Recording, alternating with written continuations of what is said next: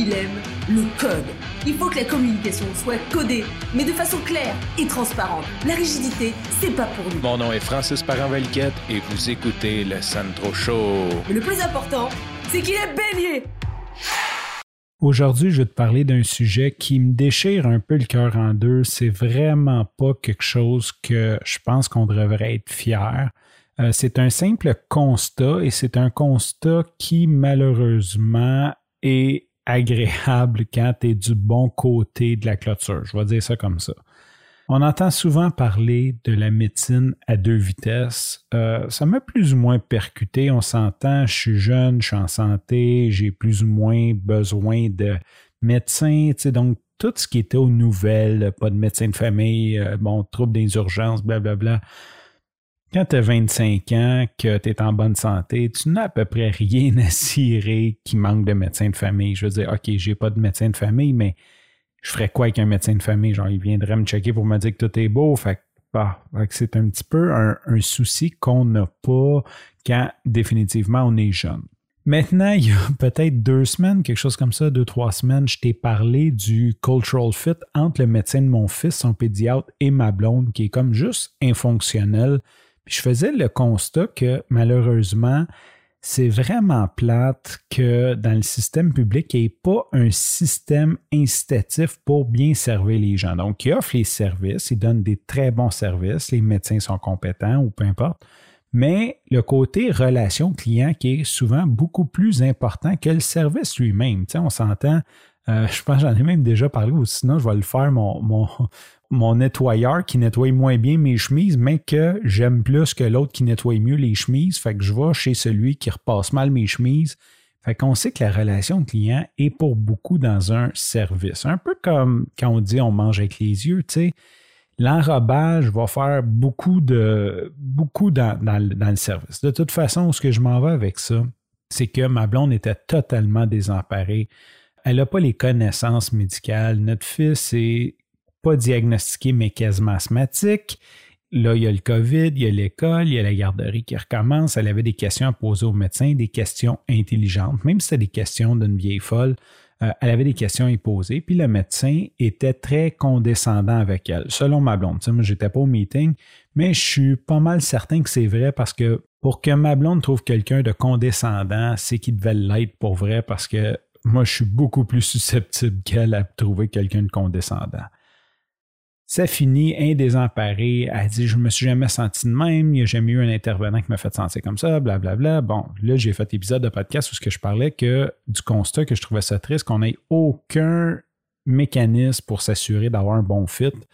Euh, et que plutôt, ben, c'est juste comme garde compte-toi chanceux d'avoir un médecin parce qu'il y a des familles qui n'ont pas. Fait que là, je me suis mis à penser à tout ça, puis je regardais ma blonde dans cet état-là, puis j'ai dit, comme ça n'a pas d'allure qu'on n'ait pas de ressources, que ma blonde soit dans cet état-là. Et je me suis mis à penser à une de mes tantes qui, elle, fait affaire avec un médecin privé. J'ai dit, hey, j'ai dit, en a des médecins privés, on va taper euh, pédiatre privé euh, sur Google. Fait qu'on tape pédiatre privé sur Google. Puis ma blonde a dit, on va appeler la tante en question, puis on va lui demander le nom. Ça a l'air qu'elle est super satisfaite. Fait qu'elle demande le nom du médecin. Elle me dit, c'est comme 300 pièces.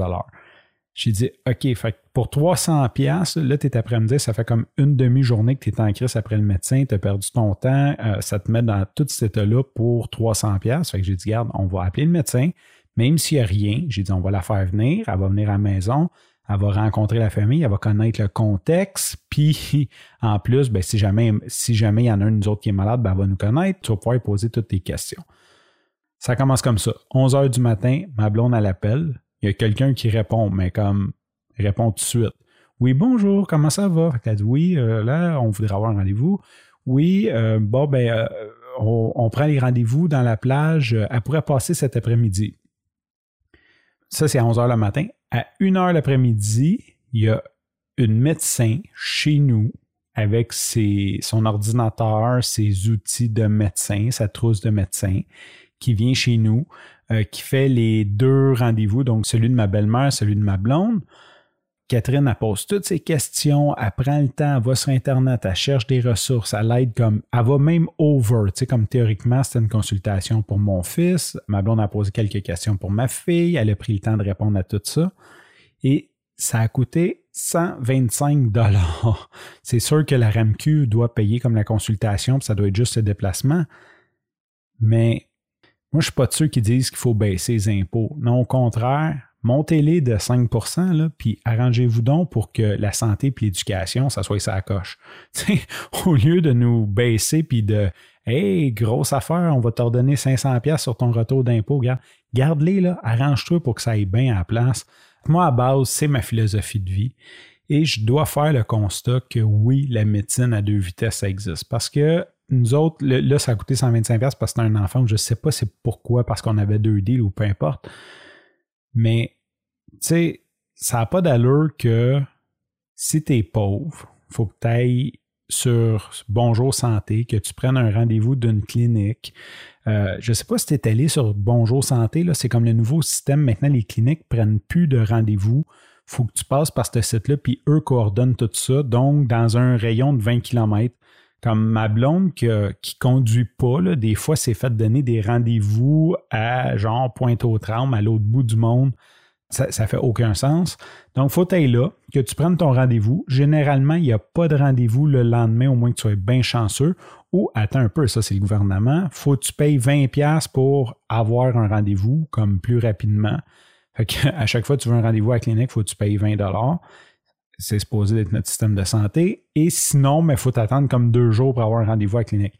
On s'entend généralement quand tu veux un rendez-vous à la clinique, c'est parce que tu files pas. Tu, voudrais l'avoir là, pas demain, encore moins après-demain. Bon, ça, c'est notre système, c'est comme ça que ça marche.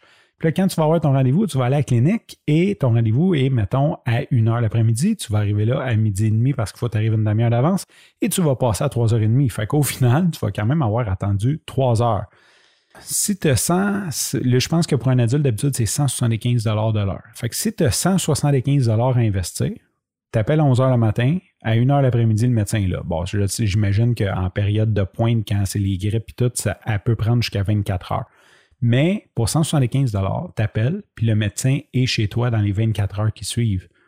De un, le système de santé nous coûte tellement cher c'est combien ça nous coûterait de plus pour que tout le monde puisse avoir ce service-là? Ça, serait quoi vraiment le coût total? Parce que, je veux dire, c'est pas, on s'entend, c'est pas des milliers de dollars, c'est pas de se promener en jet privé, là, 175 dollars de l'heure, je veux dire, je paye mon ostéo. D'ailleurs, ça, c'est une autre chose de la santé à deux vitesses. Moi, j'ai la chance, euh, je me paye un ostéopathe à tous les mois. C'est sûr que mon ostéopathe a un background dans la santé globale s'il voit quelque chose de louche sur mon corps, mettons qu'il voit une bosse ou qu'il voit comme que je respire mal ou tu sais, il peut pas me porter de diagnostic et me dire eh, genre t'as un cancer des poumons, mais il peut dire ça m'inquiète, si j'étais toi, j'irais passer des tests. Et je le sais que mon ostéo fait ça quand il y a des patients qu'il n'est pas sûr.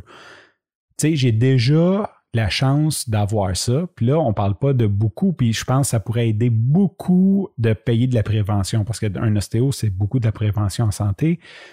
Donc, si tu n'as pas l'argent, tu ne prends pas ça. Et si tu n'as pas le 175 ben, tu perds ta journée à aller à l'hôpital à avoir un médecin qui est surdébordé, puis que tu n'as aucune façon, aucun incitatif à être bien servi.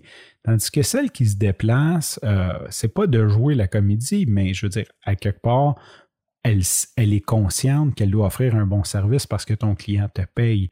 Versus comme la clinique, dans le fond, ben regarde, j'ai trop de patients pour le temps que j'ai, moi je m'en fous de toi, on va juste te donner une prescription.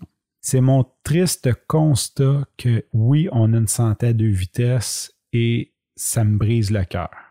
Sur ce, je te remercie pour ton écoute. Je te dis à demain et bye bye.